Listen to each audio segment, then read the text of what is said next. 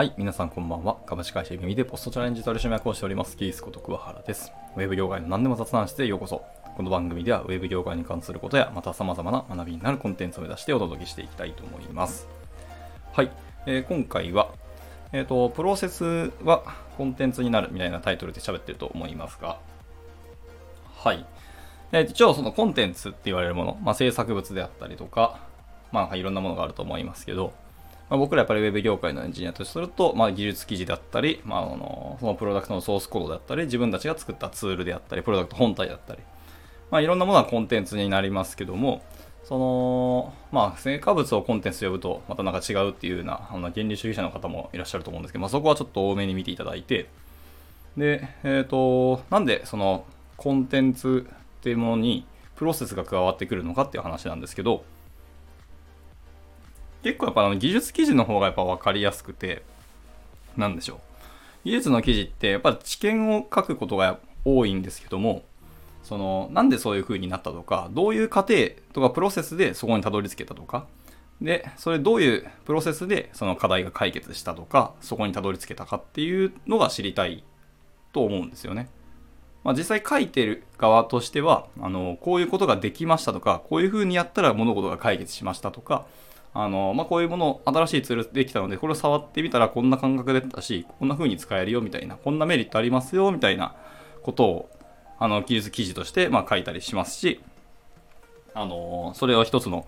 なんですかね、記事としての完成品として出すんですけども、もちろん完成品は完成品で素晴らしいですし、まあ、その精度を上げることはものすごく大事なことではあります。一つの、なんですかね、知見としては、それが一番いいんだ、いいとは思うんですけど、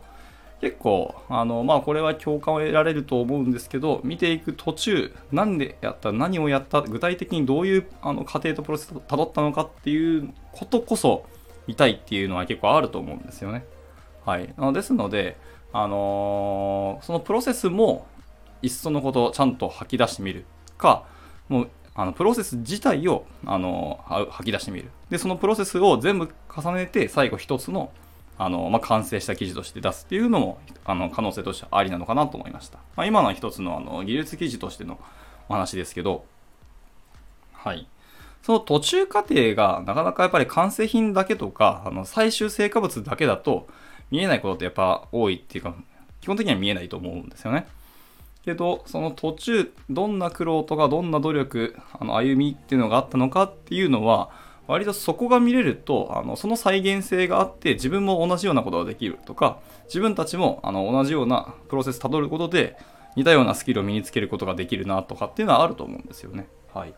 で、やっぱりプロセスって見えないことが圧倒的に多いので、それを逆にコンテンツとして外に発信したり、あの、アウトプットをするっていうのは、あの結構需要はあるんじゃないかなというふうに思っていますし、あの、それをちょっと僕は今再評価をしているところですね。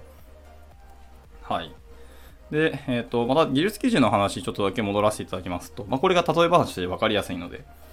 はい。まあ、記事1本書くにしても、やっぱりそのさっき言ったその完成度といいますか、中身の精度とか、どこまで精査したり練られたかっていうのは結構重要だとは、まあ、そこは全然僕も思いますけども、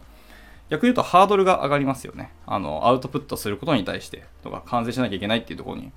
ぱ時間もありますし、あの、なんか言葉遣いどうだったのかとか、あの、誤解を招くような言い方しないかとかっていう、その見直しをしたりとか、レビューしたりとか、やると思います。なので、どんどんどんどんでもアウトプットすることはすごく大事で、何か物事を身につけるのに、あの、インプットだけで、あの、学びになるっていうのは、もう僕ら特に大人になったら、あの、時間を通り過ぎていますので、必ずアウトプットがあって、あの、初めて自分に定着をするものだと思っていますと。学ぶっていうのにね。なので、えっ、と、そのアウトプットのハードルを下げるって意味でも、そのなんか完成しなくてもいいとか、途中経過であったりとか、まだまだ未完成、あの、欠陥だらけかもしれないですけど、今こんなところでつまずいてますとか、今こんなところで、えっ、と、止まってますっていう、その止まってますのところでもいいと思います。でも、そこに対して、あの、知見を持ってる人が、あの、コメントくれたりすると、まあ、そこで解決策ができたりとか、そこから、あの、あの、プロセスとか課題が進んでいくみたいな話が出てくると思うので、まあ、そういうことをやるのはいいと思います。という意味で、そういうようなプロセスをどんどん外に出していく、いわゆるプロセスがコンテンツになるっていうような、今日はお話をしてみたかったという感じになりますね。はい。もしそのアウトプットの、なんですか、なかなか習慣ができないとか、なかなかハードルが高いっていう人は、ま勇気出していっそのこと自分の今途中段階っていうものをアウトプットしてプロセスを出してみるのはいかがでしょうかっていうちょっと、まあ、提案でした。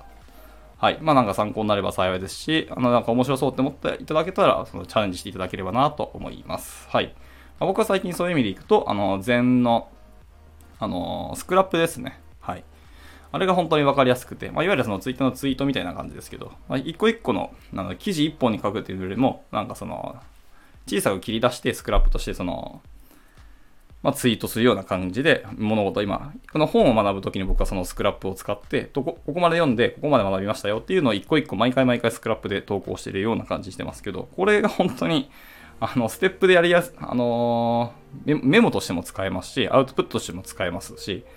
本当になんか相性がいいとかやりやすいんですよね。はい。という意味で、まあ、一つ、まあ、プラットフォームに困っている方は、その禅のスクラップ機能っていうのを使ってみたらいかがでしょうかっていうような話ですね。はい。まあ、ちょっとこの辺の話、例え話とか例を出し出すと止まらないので、一旦今日ここで締めたいと思います。はい。まあ、改めてアウトプットとして、そのプロセスを出してみるといかがでしょうかっていうお話でした。はい。じゃあ今回はこちらで以上にしたいかなと思います。また何か聞きたいこととか話してほしいことなど、えー、ありましたらいつでもレターをお待ちしておりますので、お気軽に投げていただければなと思います。ではまた次回の収録でお会いしましょう。バイバイ。